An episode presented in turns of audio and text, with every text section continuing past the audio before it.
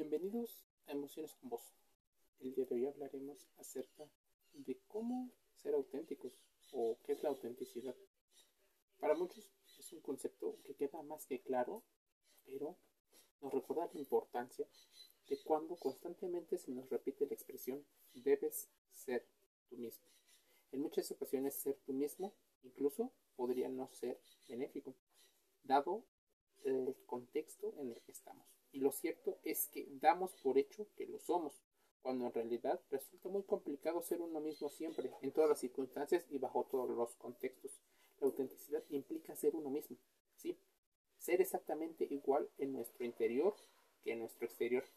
Significa que existe una congruencia entre lo que somos, sin máscaras, tal vez sin defensas, y lo que mostramos ser, sin que nos preocupe lo que los demás puedan pensar sobre nosotros. Esto suena ideal y tal vez perfecto, pero déjame decirte una situación. Los mecanismos de defensa y de supervivencia se activan de manera que no te das cuenta, debido a la educación que hemos recibido. Sí, también tiene que ver un aspecto biológico, químico, pero también el social. Otra situación de la que te comento es cuando tú quieres mostrarte tal cual eres. Supongo que asumes que así lo haces todo el tiempo, pero cuando las estrategias te convienen. Te voy a poner un ejemplo. Las mentiras. Cuando tienes que mentir para no ser castigado por las consecuencias, ¿qué haces? Eventualmente tomas una decisión que no es auténtica. Te alejas de la autenticidad para que esto sea así, primero debemos saber quiénes somos. Muchas personas, por decir la gran mayoría, no lo saben, aunque creen saberlo. Incluso si tú los cuestionas, inmediatamente saldrán a la defensa de su identidad, o al menos de su máscara. Esta tarea de conocerse a sí mismo tampoco es nada fácil, ya que estamos sometidos a múltiples fuentes de presión y moldeamientos, muchas de ellas sin darnos cuenta. Es más, a veces protegemos aquellas fuentes que nos presionan. Una de esas fuentes, la presión social, puede ser un enorme acercamiento o alejamiento de una situación según lo que consideren otras personas, de lo que se considera que debe ser una persona. Los medios nos bombardean todo el tiempo con una infinidad de modelos de personas ideales, aspiracionales, pero también está aparentemente lo inspiracional, algo que se parece a ti pero hecho de manera extraordinaria. Es como cambiar la palabra aspiración por una aspiración que sea mucho más cercana. Todo esto y más factores hace que pensar en la autenticidad sea sencillo, pero explicarla y llevarla a cabo sea mucho más complicado. La incoherencia entre lo que realmente somos y lo que mostramos a los demás es una fuente de intensa ansiedad, conflictos y relaciones incluso infelicidad. Tal vez por ello, muchas personas no prestan mucha atención a sus emociones. Es como si desconectaran el sistema de alarma. Muchas veces ni siquiera somos conscientes de que nuestro malestar puede estar relacionado con despreocupación o la autenticidad de que hay en nosotros, ya que la vamos perdiendo poco a poco y nos vamos perdiendo nosotros mismos en el camino.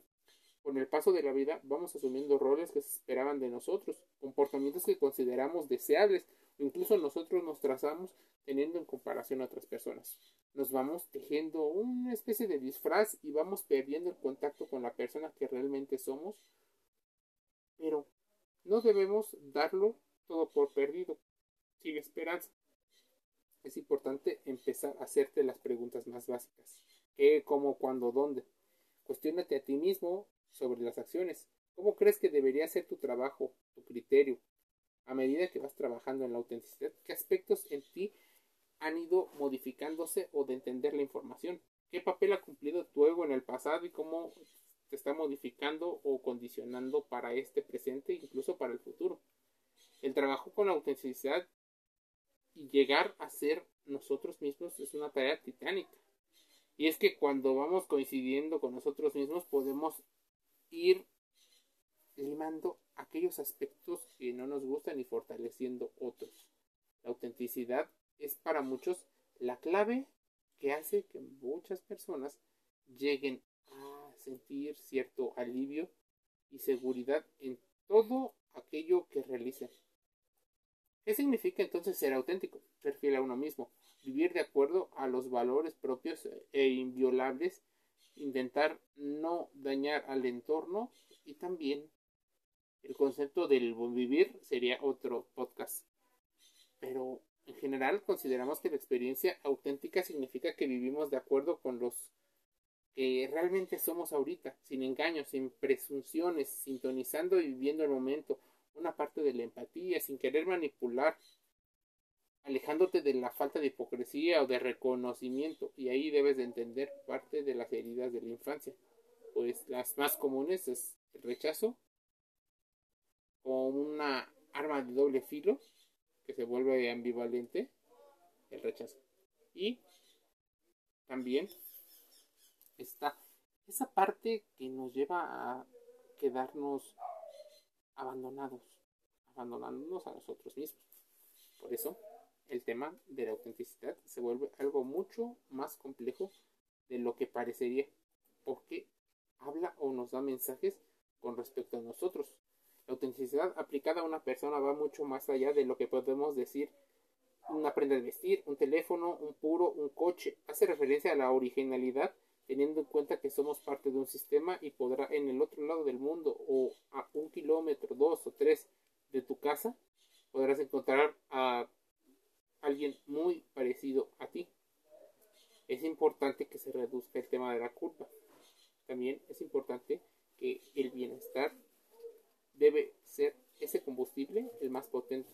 La autenticidad al 100% podría ser una falacia o una mentira, pero intentar tejer un hilo conductor gradual siempre será la forma más interesante de poder entender el concepto de la autenticidad. ¿Quieres saber más? Suscríbete a Emociones con Voz gratis en Spotify, Google Podcast, Apple Podcast y Anchor FM.